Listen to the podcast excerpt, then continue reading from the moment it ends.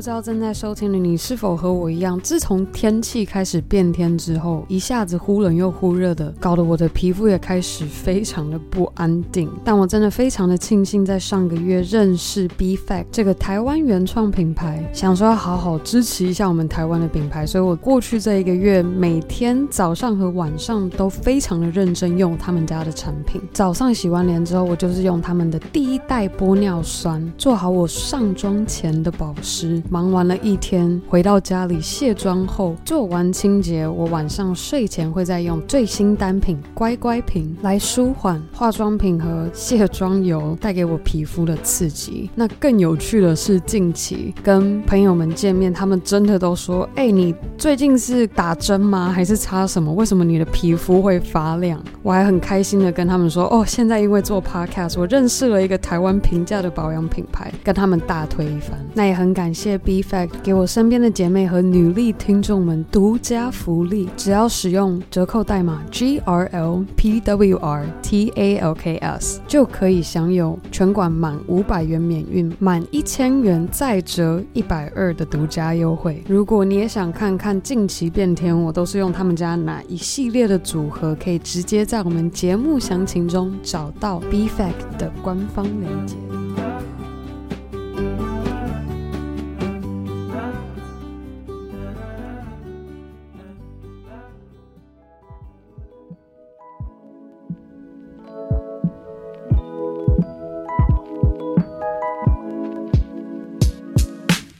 欢迎收听《Girl Power Talks》女力新生，这是一个集结女力和支持女力梦想的访谈频道。我是节目主持人 Anne，希望正在收听的你和我一样度过了一个美好的周末，准备好和我一起迎接着新的一周。今天的 Power Monday，我想要和大家聊聊过去的个人经验是如何慢慢的学会，但其实也仍然不断的在练习，就是能够更。淡然的放下我们个人所认知一件事情应该如何发生，我的表现应该要能够获得什么样的成果。那今天会想要特别来聊这个主题，也正是因为这个礼拜其实就是二零二零年最后一个月的第一个礼拜了，也希望大家能够和我一起利用这一个月的时间，好好的做自我检视，观察我们到底内心是否还有执着于放不下的人事物。就以我前一份在大陆运动鞋代工厂的工作为例，我当时放不下的人就是我当时的老板，因为当时的我不断告诉自己，我不应该让身为过去是我的教授，现在是我的 mentor 又是贵人的他失望。那对于事情的放不下，就是我又不断的告诉自己，如果老板交付给我这一个新创专案，我没有办法在一个公司体制下把创业的专案做成功，我未来要怎么样能够提取我自己，在没有个大企业的支援下，自己成立做成我自己的一个 project 一个事业。那第三个物呢，其实就是薪水。外派到大陆的薪水，当然没有办法跟台湾本地的工作薪水去做比较。但当时我自己放不下的是，我都已经有这样的能力赚到这样的薪水，我不应该回台湾去拿比较少的薪水。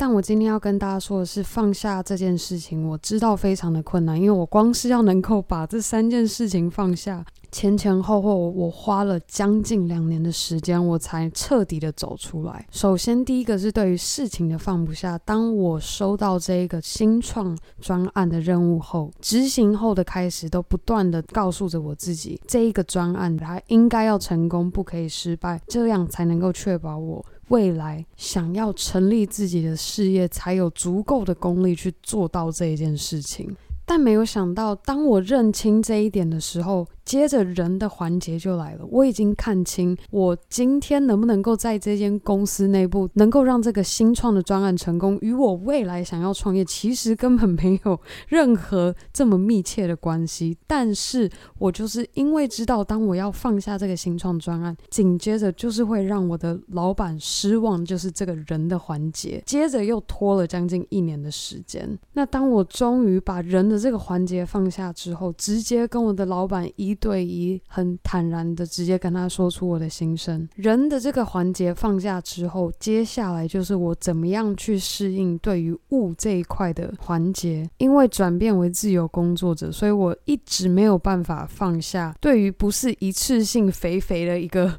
薪水直接入到账户这种安全感。我花了三四个月的时间，才好好的能够调试放下收入来源方式的这个不安全感。最近更有趣的是，我们没有想到近期开始接教外国人中文这样子的家教案后，因为做家教都有现金的收入，进而帮我去控管我减少去户头里面提款的这样的习惯，我反而就控制自己社交娱乐相关的钱，我只花那一周家教赚到的现金，不会另外再去户头里面提钱出来。希望今天分享我过去在大陆的工作是如何一步一步慢慢的学会放下人事物，让我能够做出改变，给自己创造一个新的机会、新的开始。其实我这个周五又要准备再飞到大陆一趟，去待个三个月，再回到台湾。所以，我们女力新生接下来的活动都会是线上的形式，直到明年的三月，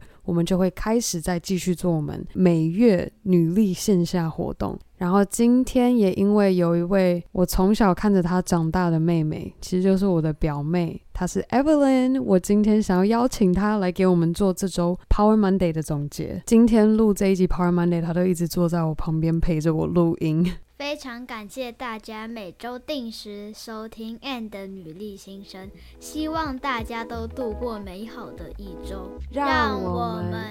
一起分享女力精神。好啦，那我们这周五女力代表专访见喽，拜。